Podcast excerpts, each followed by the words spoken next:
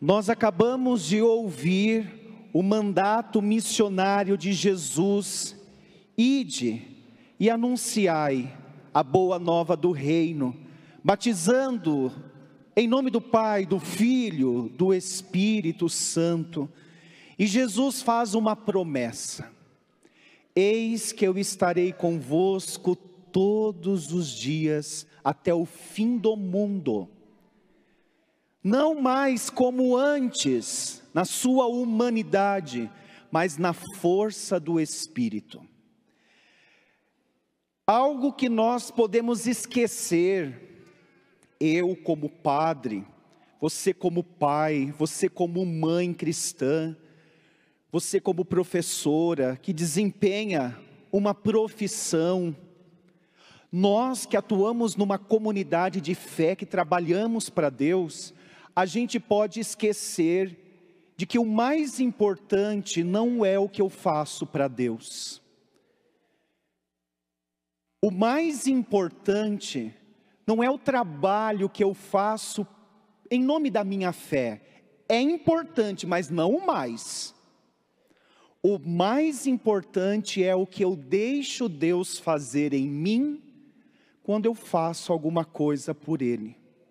Eu conheci uma vez uma pessoa, convidei para participar de uma comunidade, não aqui de Curitiba, numa outra cidade. Depois que ele começou a se envolver com as pastorais, com movimentos, ele ficou pior do que era antes. Ele começou a ficar inflexível, preconceituoso, julgava as pessoas, até um dia que eu perguntei para ele: eu posso te fazer uma pergunta? Ele olhou para mim e disse: Claro, padre, pode, pode perguntar. O quanto você tem deixado Deus trabalhar em você quando você trabalha aqui na igreja para Ele? Ele me olhou espantado e disse: Eu não sei. Nós podemos correr esse mesmo risco de sermos enviados de Deus pelo nosso batismo que Ele nos confiou, nos exaurir, fazendo tanta coisa para Deus. A gente pode passar o dia dentro da igreja, em pastorais, rezando, rezando missa, tempo todo, mas a gente só está fazendo coisa para Deus. Mas a gente não está deixando que isso seja oportunidade para Deus trabalhar algo em nós. O problema não está na religião, o problema está na má compreensão da religião. Porque a partir do momento que a religião me torna intolerante, preconceituoso, me dá um ar que eu sou melhor, que eu sou mais santo, tem alguma coisa errada. É porque eu estou servindo de instrumentos de um modo errado. Então, olha que interessante nós somos enviados em nome da Trindade a trabalhar, a fazer com que a presença de Deus seja atualizada no mundo. Porém, eu não posso me esquecer que aquilo que eu faço para Ele, se a gente for olhar bem racionalmente, bem racionalmente, Deus não precisa do meu trabalho. Ele é Deus. Ele é onipotente, Ele tudo pode. Deus não precisa de mim. Há algumas pessoas que falam: nossa, se eu não fizer esse trabalho, ninguém vai fazer. Gente, se eu pensar assim, nossa, se eu não ser padre aqui na Santa Rita, ninguém mais vai ser. Mentira, chama outro. Simples assim. Nossa, se eu não fizer isso na pastoral, se eu não, ninguém vai fazer. A gente às vezes beira uma prepotência dizendo: se eu não faço, ninguém faz. Deus acha o meio dele. Deus acha o caminho dele e nos surpreende e nos mostra: você não é indispensável. Ou seja, retome a humildade. Se Deus me dá a possibilidade de fazer alguma coisa para Ele, é porque Ele me permite porque ali ele vai fisgar o nosso coração. É um modo que Deus tem para a gente ficar mais perto dele. É como se ele dissesse assim: faça algo por mim, porque assim você vai estar mais pertinho de mim, eu vou conseguir cuidar melhor de você. Então faça. Eu aceito a tua oferenda, eu aceito o seu trabalho, mas isso não é o mais importante. O mais importante é o que eu deixo Deus mudar na minha vida quando eu faço qualquer coisa para Ele. Porque eu posso fazer uma caridade e sentir, nossa, eu sou uma pessoa muito boa, olha para mim, gente. Olha como eu, eu olho pelos necessitados. Faça uma imagem e rezem, porque eu já sou santo. Talvez a gente não pensa nessas palavras, mas vem um sentimento nos dizendo assim: Nossa, eu trabalho tanto tempo na comunidade, já 40, 60, 10 anos. Esse daqui começou agora, coitadinho, tem tanto para aprender. Olha o, o olhar de prepotência. E isso acontecia nas primeiras comunidades. Aqueles que estavam mais tempo na caminhada de fé olhavam para aqueles que estavam iniciando com um olhar de superioridade, dizendo: Nossa, ele vai ter que comer muito arroz com feijão para chegar no meu nível. A santidade não pode ser uma vaidade. Quanto mais nós nos aproximamos da santidade, mais a gente olha as nossas sombras, mais a gente olha com os olhos da misericórdia de Deus, o quanto que sem Ele a gente não vai longe. Mas quando nós usamos da santidade como uma vaidade, a gente diz, ai, Deus está trabalhando em meu favor, não é eu que estou trabalhando para Deus. E a gente começa até a dar umas ordens para Deus. Ele deve dar umas gargalhadas e dizer: Filho, retoma a consciência, tá?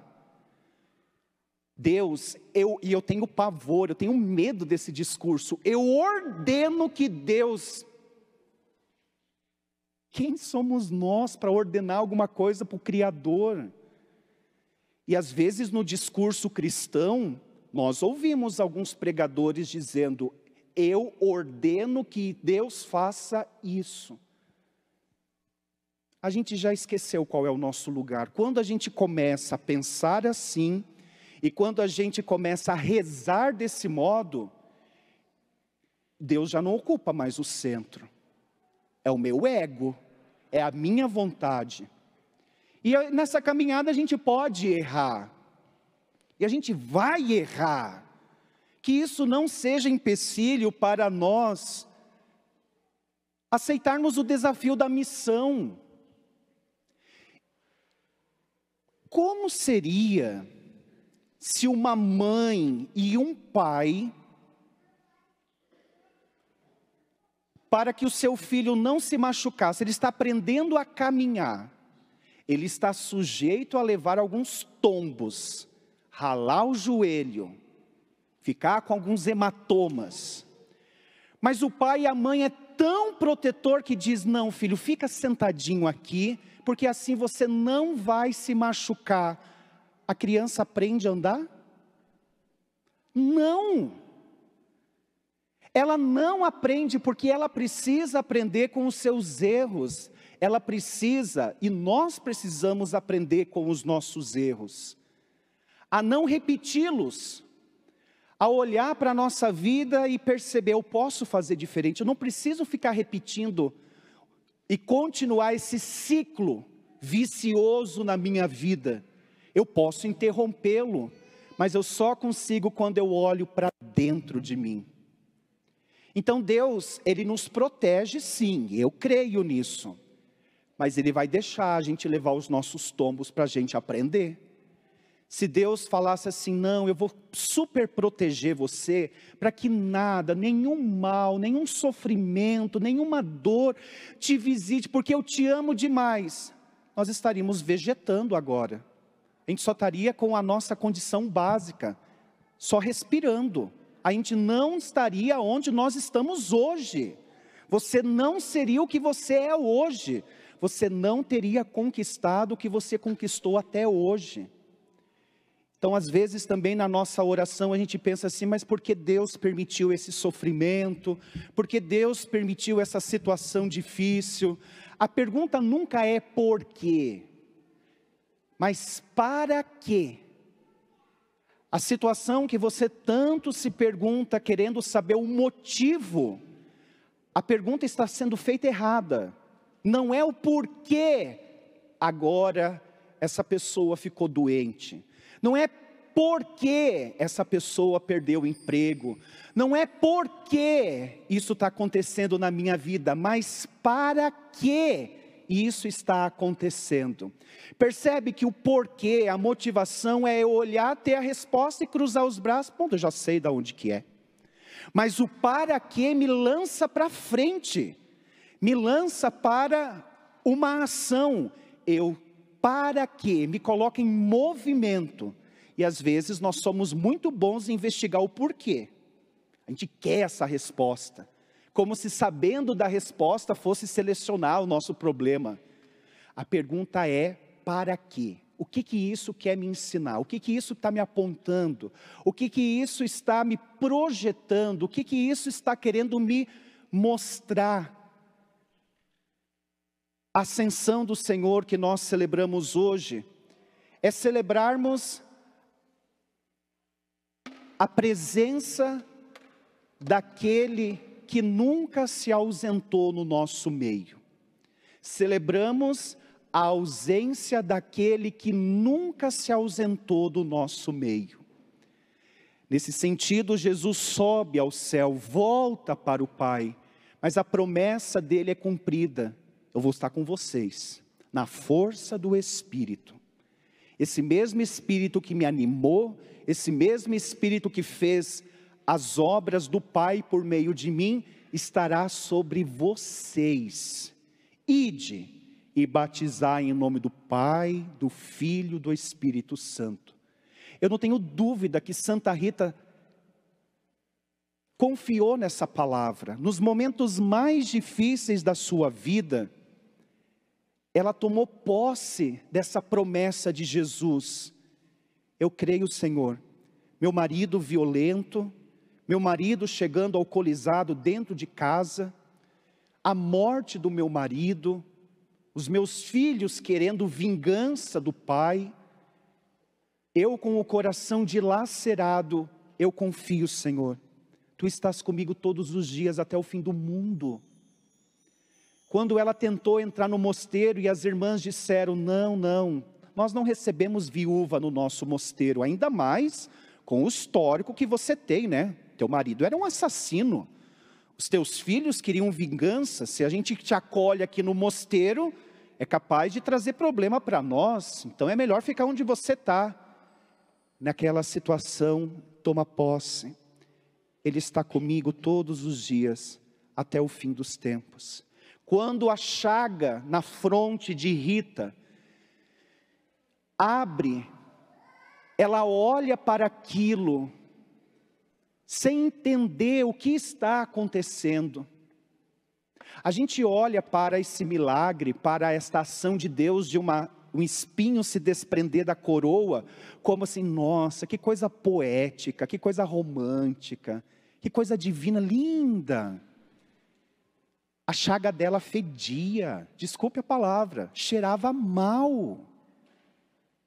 As irmãs chegavam ao ponto de dizer para ela, Rita, nós vamos colocar você numa cela lá atrás, no fundo do mosteiro, porque causa náuseas ficar perto de você, essa, essa, essa ferida nos causa um desconforto. E ela passa então 15 anos reclusa, com pouco contato com as irmãs. O máximo que faziam, levava um prato de comida, deixava na porta do seu quarto, e ela, nessa situação, tomava posse. Ele está comigo todos os dias, até o fim dos tempos. Se nós nos convencermos disso, que Deus está conosco todos os dias, a gente consegue ir bem mais longe. Se nós nos convencermos de que Ele está conosco, que o Seu Espírito mora em nós, isso nos dá uma fortaleza tamanha que o mundo não conhece. E nós olhamos o testemunho de algumas pessoas de fé e diz: "Eu digo para mim mesmo, meu Deus, eu nessa situação eu não conseguiria ter essa força". Hoje, por exemplo, um devoto de Santa Rita partilhou comigo. Dois jovens, um menino e uma menina, perderam os pais de modo separado. Eu não lembro como que o pai faleceu. A mãe morreu pelo uso de drogas, substâncias ilícitas. Os dois ficaram sozinhos, sem pai, sem mãe. O tio acolhe ele a mãe idosa, ele precisa cuidar de três pessoas, dele mesmo e da esposa. Eu olhei para aquela situação e disse para mim mesmo: imagina eu nisso. Será que eu daria conta? Porque uma coisa é ouvir a história do outro, outra coisa é a gente se colocar no lugar e saber que isso é todo dia, todo dia, todo dia. Mas daí eu olho além e digo: tem que ser um homem de fé tem que ter o divino agindo ali, porque senão desiste, não dá conta. É alguém que acredita, Deus está comigo todos os dias até o fim do mundo. Santa Rita de Cássia, rogai por nós.